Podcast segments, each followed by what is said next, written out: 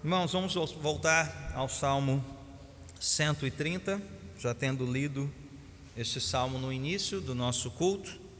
Nós vamos meditar nele. Esse é o sexto salmo chamado penitencial, um grupo de sete salmos que nos ensinam a orar de maneira quebrantada, humilde, dependente, totalmente dependente de Deus, especialmente quando contemplamos a nossa natureza, aquilo que somos diante de Deus, pecadores, somos pó, somos frágeis e carentes, que Deus nos abençoe e nos salve. Crianças, vocês podem dividir a sua folhinha em duas partes, pode colocar ali no alto Salmo 130, e nós vamos, eu peço que você mantenha sempre o seu salmo aberto, para que nós então meditemos nele.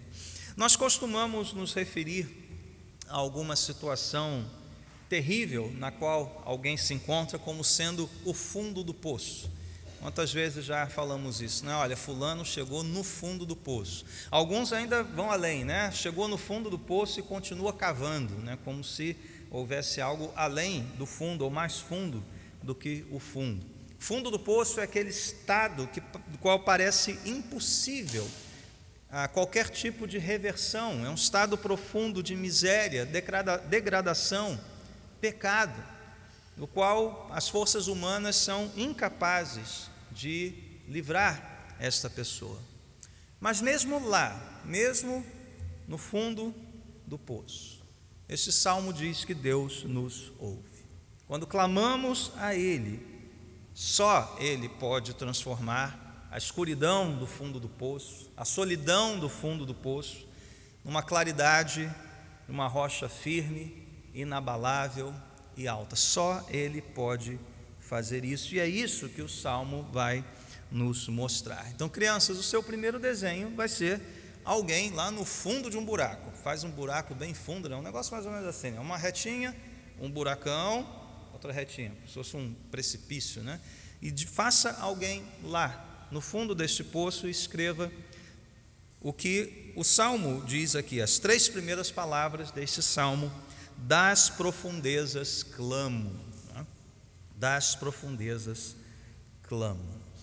Qual o contexto deste salmo? Onde estamos aqui no saltério, e isso aqui é especialmente importante. Você pode ver um negrito aí após né, o número do salmo, Salmo 130, antes do primeiro verso está escrito cântico de peregrinação. O que, que significa isso? Esta é uma sequência de salmos, né? se você voltar um pouquinho a sua Bíblia, você vai ver que esta sequência começa no Salmo 120, né? seguindo até o Salmo 134.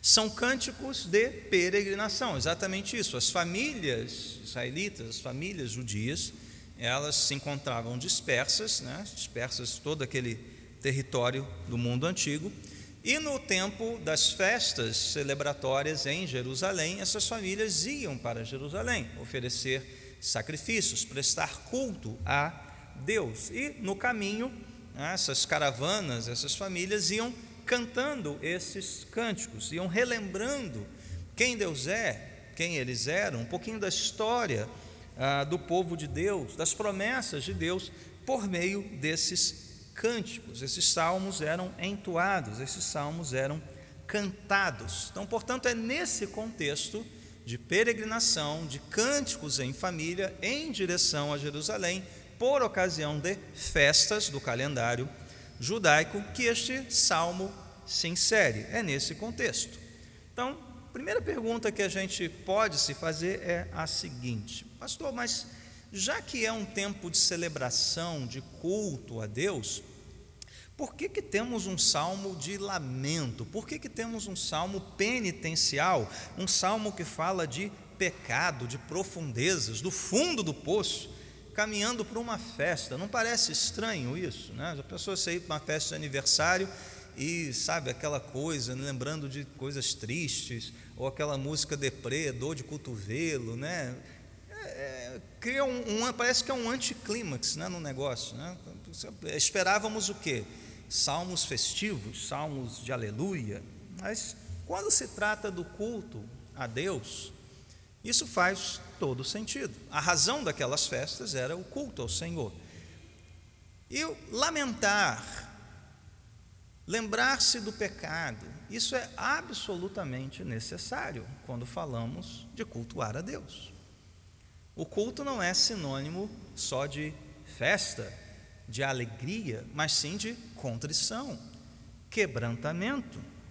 Nós devemos nos lembrar, quando cultuamos a Deus, de quem Deus é, mas também nos lembramos de quem nós somos. Este não é um encontro entre iguais, é um encontro entre aqueles que nasceram em pecado, aqueles que são radicalmente perdidos, ou para usar uma expressão da reforma, né, depravados, a doutrina da depravação radical, de muitos que estão experimentando as profundezas da escuridão da sua alma, com aquele que é santo, eterno, imutável, acima de todo o governo, de todas as coisas, nosso Deus. Não é um encontro entre iguais. Então, no culto lembramos quem Deus é, no culto lembramos quem nós somos, e no culto lembramos a absoluta necessidade da misericórdia e do perdão de Deus. E o culto cristão nos lembra que Deus veio até nós na pessoa do seu Filho. Deus veio às profundezas deste mundo para dele nos resgatar para si, para nos trazer vida eterna, vida eterna que ganhamos presente da parte de Deus, conforme nós cantamos. Então, esse salmo faz todo sentido no contexto de culto, de peregrinação para o culto. Ele começa com esta declaração, vejam aí comigo verso 1: Das profundezas clamo a ti. A palavra aqui, ela pode apontar tanto para um lugar profundo, evidentemente um, uma posição geográfica, o fundo de fato de um buraco, de um precipício, mas obviamente aqui está no seu sentido figurado. Profundezas aqui são as profundezas da alma, da angústia, da aflição, da total ausência de poder humano para reverter a situação. É dessas profundezas que o salmista está falando, que os peregrinos estão cantando. Mas é lá, é nessas profundezas que nós somos chamados a clamar a Deus. Veja, das profundezas clamo a ti. Irmãos, vocês podem achar que o fundo do poço é o fim da linha. O fundo do poço é um lugar de, do qual não há mais retorno. Mas este salmo nos mostra que não há estado de alma tão terrível, aflito, angustiado, não há profundeza tão escura na qual Deus não possa agir. Ele não possa nos ouvir. Deus está presente ali também. Não há fundo do poço que Deus não possa tratar. Na sua alma, na sua família, no seu casamento, no seu trabalho, em qualquer situação. Se profundezas descrevem esse seu estado de alma, saiba que ali Deus pode agir. Esse, essa circunstância Deus pode reverter. Ele sonda as profundezas da nossa alma. E Ele é capaz, só Ele é capaz de lançar luz nos lugares escuros do nosso coração e do nosso íntimo. E foi ali que Deus nos alcançou. Como é que você descreveria a sua vida de pecado? Um buraco escuro é um bom, é um bom símbolo. É, pastor, eu vivia nas profundezas do meu pecado. E o que Deus fez? Ele lançou a corda de salvação ali. Ele foi até este lugar, mão misericordiosa, te puxando deste buraco escuro. Cristo veio às profundezas deste mundo. Cristo experimentou as profundezas de um túmulo para dali sair vitorioso e nos dar vida eterna. Então saiba que onde você estiver, qualquer que seja o estado da sua alma, Deus é poderoso para agir e reverter. Por isso, clame a Deus. Das profundezas, clame a Deus. Ele assim ouvirá. E ele vem nos salvar. E nos salvar de quê? Este salmo nos ajuda a lembrar. Aliás, o verso 3 faz, creio eu, uma das perguntas mais importantes, fundamentais e perturbadoras que todos nós deveríamos deveriam se fazer. Você deveria se fazer essa pergunta do verso 3. Vamos lê-lo.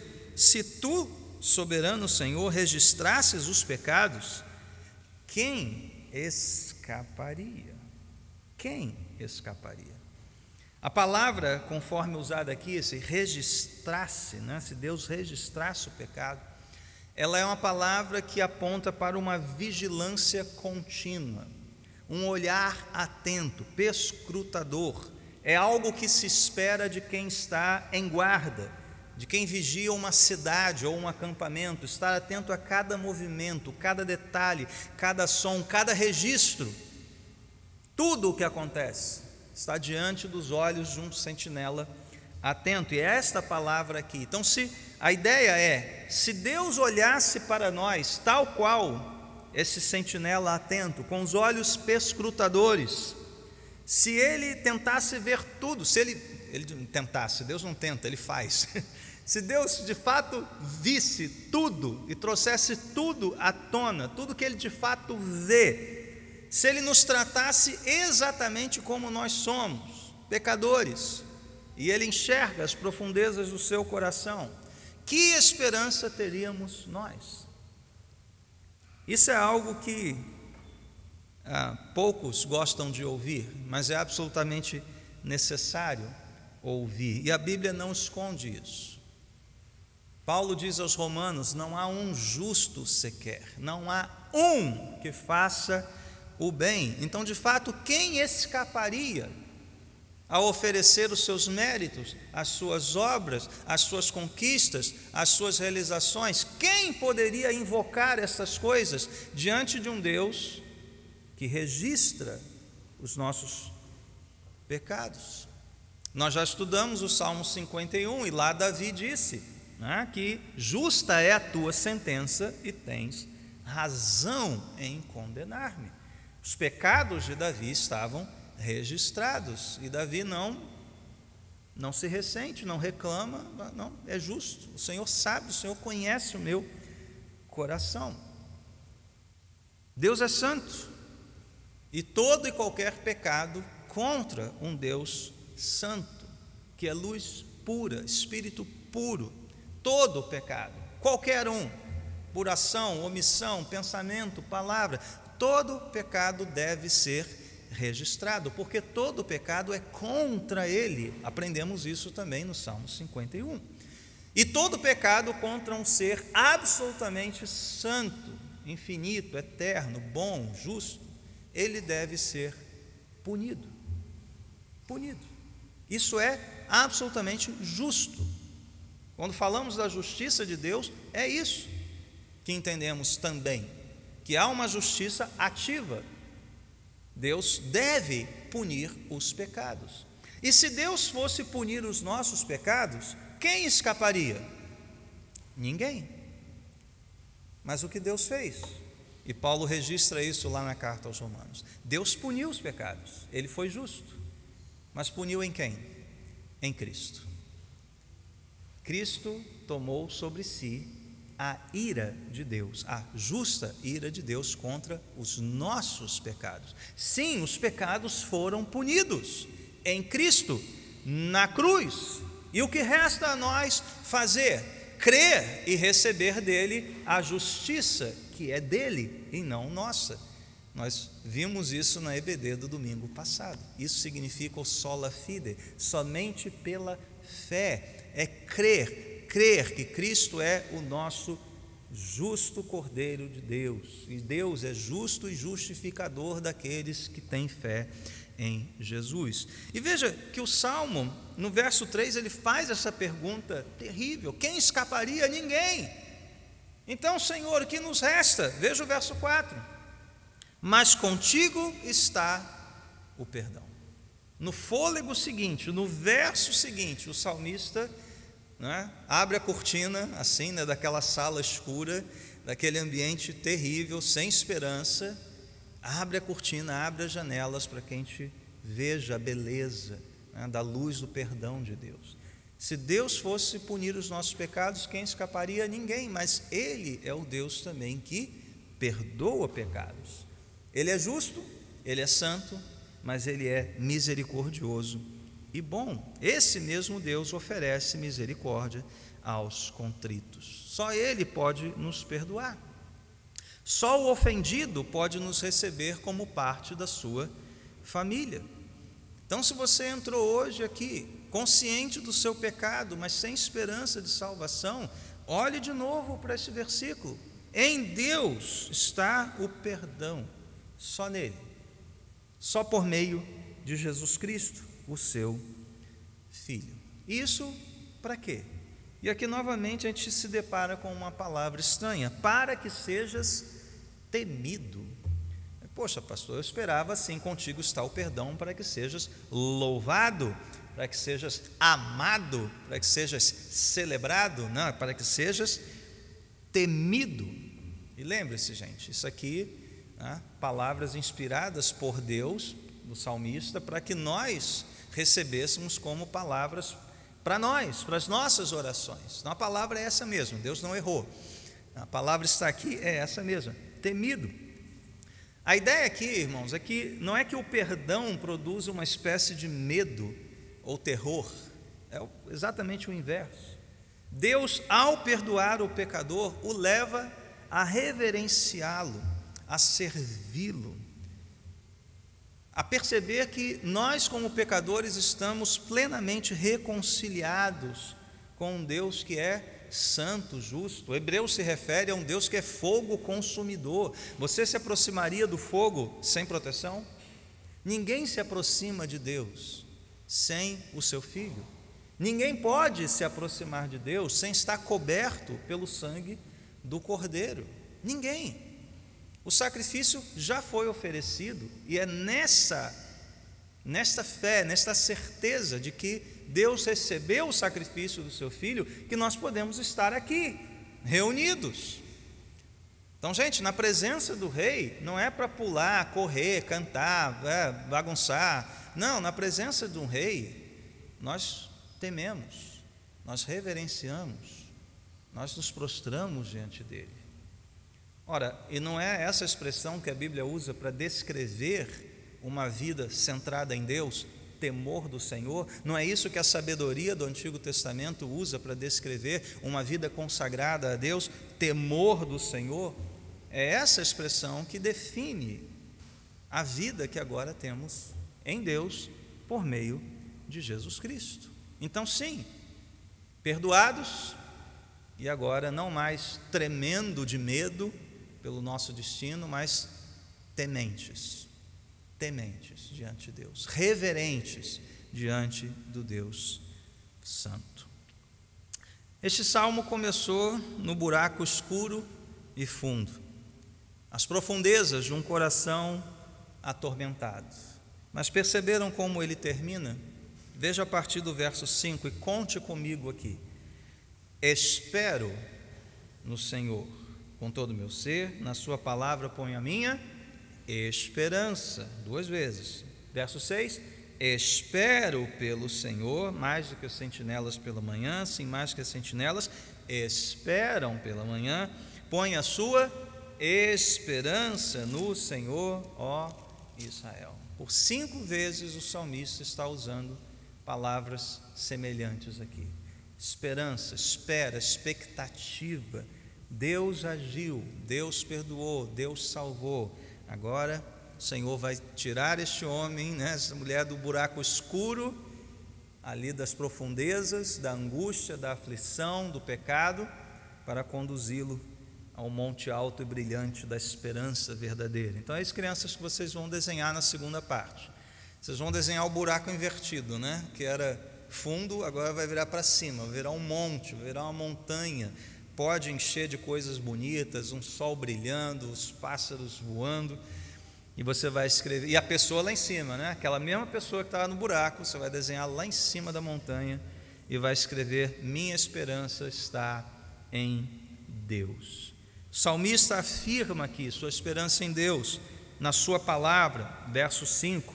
Ele acredita que Deus cumprirá de fato essa promessa. Ele crê firmemente que encontrará resposta às suas orações. Lembra, as orações feitas das profundezas. Ele sabe que encontrará resposta em Deus. Ele sabe que a única esperança dele é Deus estender a sua mão de misericórdia sobre ele. Ele usa a imagem de um sentinela no verso 6, uma sentinela, né, feminino.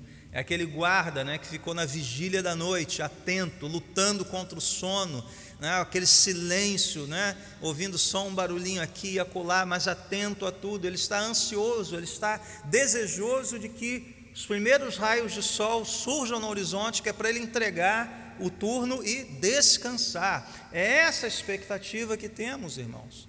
Essa, é, é assim que a nossa vida cristã deve, deve ser. Viver na santa expectativa de que os primeiros raios do sol da era vindoura venham sobre nós. Nós vivemos neste mundo terrível, um mundo que jaz no maligno. É o mundo de Deus, sim, há beleza, há verdade, há bondade, ainda há virtude, mas é um mundo difícil, duro, escuro.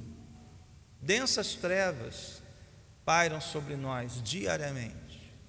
Qual é a nossa expectativa? Como essa do sentinela, os raios da eternidade esses primeiros raios de sol da vinda de Jesus Cristo, eles apareçam no horizonte, para que então nós possamos encontrar o nosso descanso em Deus. Só Ele pode nos dar isso. Se Deus não agir, meus irmãos, não há libertador. Mas se formos a Ele com um coração humilde e penitente, Ele renovará o nosso coração na esperança. Nossa alma espera no Senhor ele é o nosso auxílio, Ele é o nosso escudo. E essa esperança é algo tão vivo no coração do salmista que ele agora quer compartilhar isso com toda a congregação. Ele agora quer não só cantar para si, ele não quer só murmurar essas palavras para si, ele quer amplificar isso. Ele quer cantar em alta voz. Ele quer que todo, lembra salmo de peregrinação? Ele quer que todas as famílias cantem com ele e meio que convoca né, para o coro. Veja os versos 7 e 8. Põe a sua esperança no Senhor, ó Israel. É para todo o povo, é para toda igreja. É a esperança de cada um de nós, mas que agora nós divulgamos, nós proclamamos, nós anunciamos. Não só para o Israel divino aqui, não só para os escolhidos e eleitos de Deus, mas para aqueles que não têm essa esperança. Você pode chegar para as pessoas que estão no fundo do poço da sua vida e dizer: põe a sua esperança no Senhor. Só Ele pode te tirar daí. E nesse Natal, irmãos, quando nós vemos essa linda história do Deus que habitava em glória vir às profundezas deste mundo para nos salvar, você pode anunciar isso com toda ousadia para aqueles que ainda não têm essa esperança. Só em Cristo temos isso.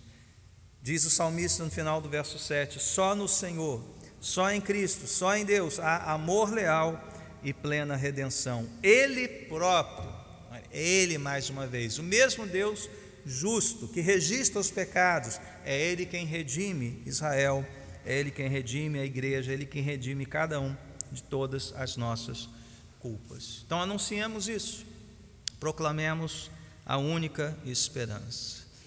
Irmãos, mesmo que o nosso país caminhe para as profundezas, nossa esperança continua sendo o Senhor. Nossa esperança continua sendo o Senhor. Mesmo que nós vejamos parte do povo de Deus se afundar no seu pecado, continuar cavando o buraco em que se encontra, de uma teologia espúria, de homens, por uma vida desregrada, muitos estão caminhando. A esperança dos fiéis, a esperança daqueles que Deus escolheu desde antes da fundação do mundo, ainda é o Senhor. Nele ponhamos a nossa esperança. Pois ele cumpriu isso aqui. Ele cumpriu tudo isso em Jesus Cristo, em quem há perdão, amor leal, plena salvação. E Cristo em nós é a esperança da glória eterna. Amém? Vamos orar, feche os seus olhos. Senhor nosso Deus, diante dessa palavra, nosso coração se enche de temor, mas também desta alegria santa podemos sim, ó Deus, mesmo na nossa condição de pecadores, frágeis, podemos celebrar um Deus de esperança. Podemos celebrar Cristo, Autor e Consumador da nossa fé. E podemos anunciar isso com intrepidez, ousadia e alegria. Ponha sua esperança no Senhor. Tem misericórdia, ó Deus, daqueles que esperam em outras coisas, numa solução final, em homens, projetos humanos, agendas humanas. Tem misericórdia, Senhor. Parte da tua igreja está caminhando para este buraco fundo da esperança em homens, ó Deus. Tem misericórdia que eles não deem o próximo passo que os fará cair nas profundezas, mas que sigam para ti, Senhor. Se apeguem a ti, ó Deus. Ponham a sua esperança em ti. Por isso oramos, te agradecendo por esta promessa, por esta palavra, em nome do Senhor Jesus. Amém.